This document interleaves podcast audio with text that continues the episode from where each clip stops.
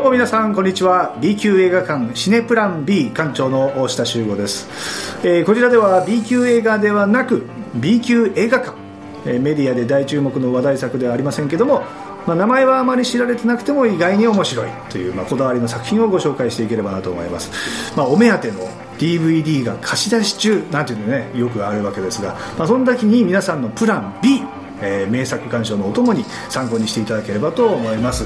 えー、というわけで、大下修吾でございます、えー、ちょっと自己紹介させていただきますと、えー、私は2003年から2018年までですね、えー、北海道を拠点に北海道の、まあ、情報番組の、まあ、リポーターですとかあとはラジオパーソナリティとしてもですね自分の番組を持たせていただいたりとかあと映画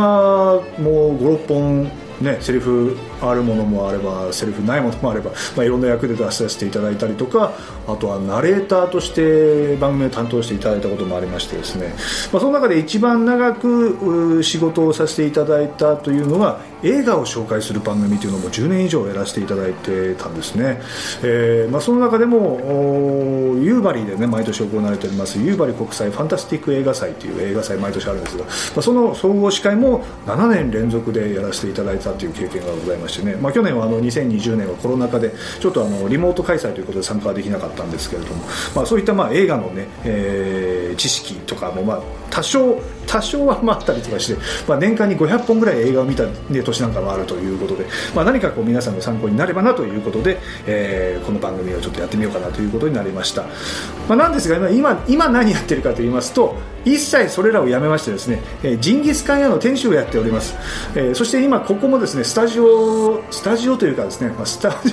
オあのジンギスカン屋のこの自分のえー、お店の個室をスタジオ代わりにしまして、えー、見渡すと上は排気ダクトがあったりとかですね、えー、そんな状況なんですけども、まあえー、すごい時代ですね。こんなところからでも、え、世界に発信していけるということになりました、えー、というわけで、えー、それでは最後までお付き合いください。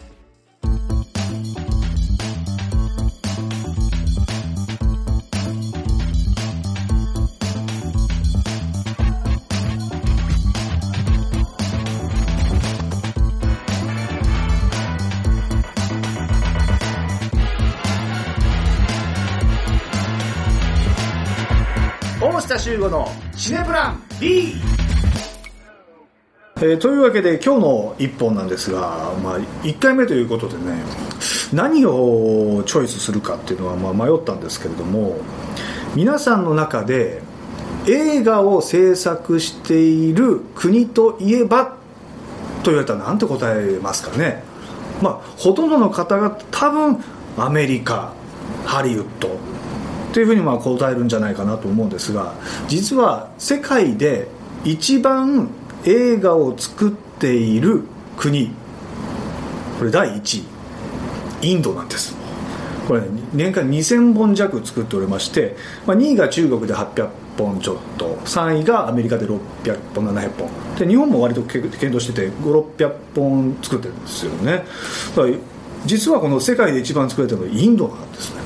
まあ、これもあのボリウッドって聞いたことありますかね。インド映画イコールなんかボリウッドっていうイメージがあって、まあ、実はこのインド映画が全てボリウッドではなくあのなんでボリウッドっていうかっていうとあのボンベイっていう街が昔ありましたよね。今ムンバイって言われてますけども、まあ、そのインドの映画制作の発祥っていうのはそのボンベイだったんですね。そのまあボンベイの棒を取ってボリウッドと。いうことで、まあ、いろんな地域で撮ってるんでなんかねあのいろんな言い方をするわけなんですが、まあ、ボリウッドというのはそこから生まれたっていうあの映画なんで、まあ、ちょっと話はそれましたけども、まあ、その中で、まあええーとまあ、インドを舞台にした映画っていうのは、まあ、いくつかございまして皆さんどうでしょうね。インド映画って言われたら何ですかということは何でございますでしょうかね。うん。ムトゥ踊るマハラジャという方は多分40歳以上なのかなと思いますけど、まあ、おそらくまあインドを舞台にした映画「スラムドッグミリオネア」どうでしょうか皆さんね。聞いたことあるんじゃないかでしょうかね、まあ、アカデミー賞の作品賞を、ね、受賞したりとか、まあ、まあ有名な映画でございます、えーまあ、これ実際にはあのイギリス映画なので、まあ、インド映画ではないんですけれども、まあ、この「スラムドッグミリオネア」あ見たことあるかもしくは見ようかなと思ってたけど見てない。っていう感じかもしれません。ただこれは皆さんの中で僕はねプラン A だと思ってるんです。だから今回はプラン A じゃなくてプラン B をご紹介するという中で私が選んだのがこちらの作品「ライオン25年目のただいま」という作品なんでございますね、えー、これはあのキャッチコピーがですねあの迷った距離1万キロ。探した時間25年。え道案内は Google Earth というものなんですね、えー、昔あの母を訪ねて3000里っていう、えー、名作、アニメですか、作品がありますけれども、まあ、3000里って調べたら大体1万2000キロらしいです。だから迷った距離1万キロなんてこの映画、まあ、大体迷った距離は母を訪ねてと一緒ぐらいということなんですけどもね。まあでもやっぱり最近のなんかね映画だなと思います。2017年ですから道案内は Google Earth Google Earth でこれでああのお母さんを探すわけなんです。よ生き別れになったね、えー、2017年にはですねアカデミー賞6部門もノミネートされてるわけなんですね、えーまあ、どういう作品かちょっとご紹介してまいりましょう、えー、まずインドの貧しい地域で生まれましたサルーという主人公5歳ぐらいのね少年がいるわけなんです、まあ、10歳ぐらい上にお兄ちゃんがいるんですがお兄ちゃんと仲良しなサルーがですねいつもお母さんに何かこう美味しいご飯を食べさせようとか喜ばせようということでいつかはお金持ちになってやろうっていう、まあ、夢があるわけなんでございます。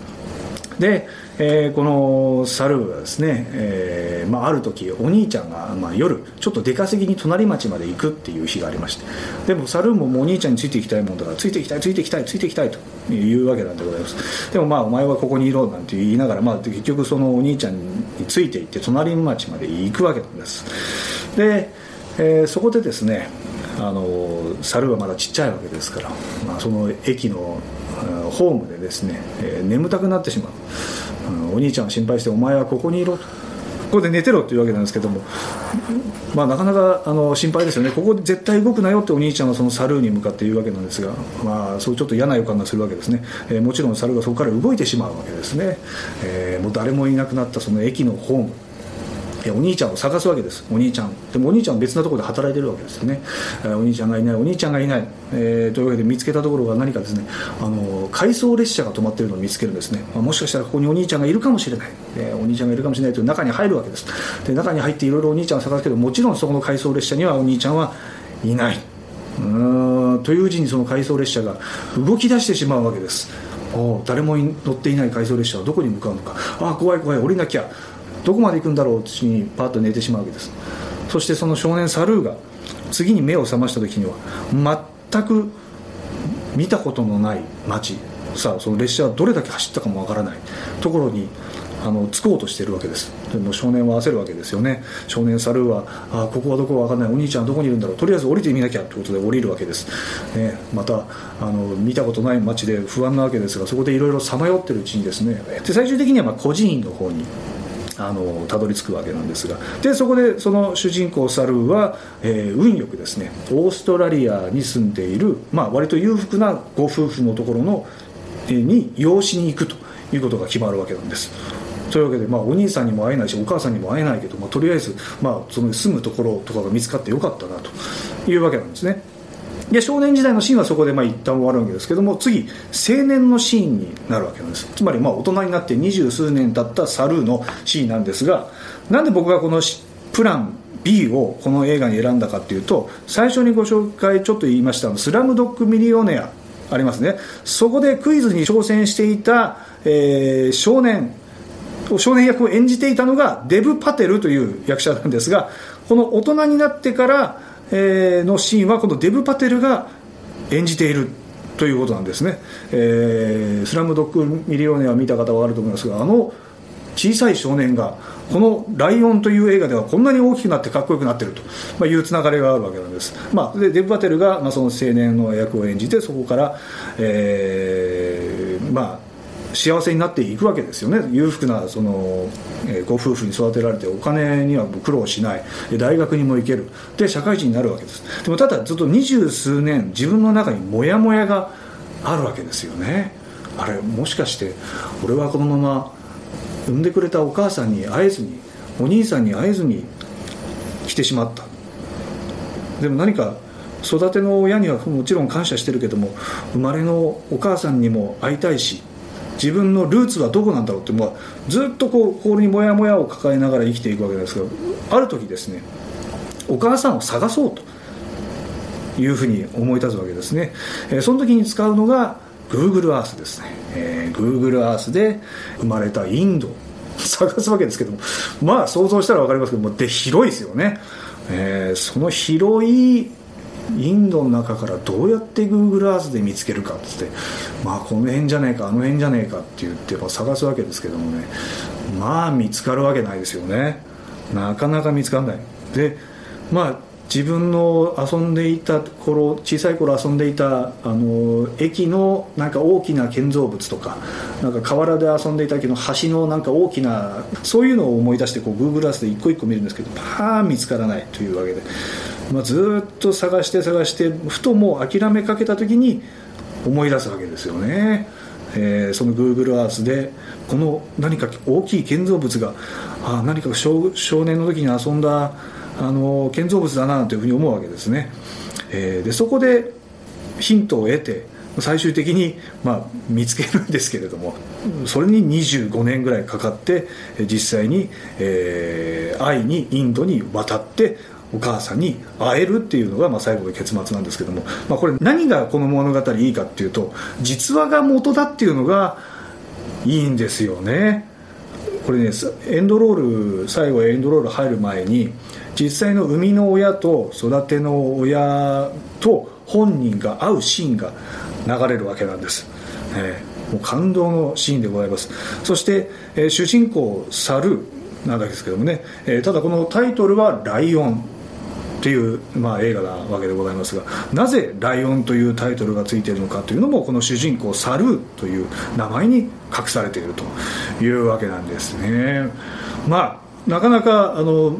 メジャーにはですねあの多分映画番組でもとかでもご紹介されたことはなかったかもしれませんが僕はもうとにかくこれがもうあの大好きな作品でございまして、えー、感動の作品となっております、えー、というわけで、えー、この作品面白いと思うか思わないかはあなた次第です。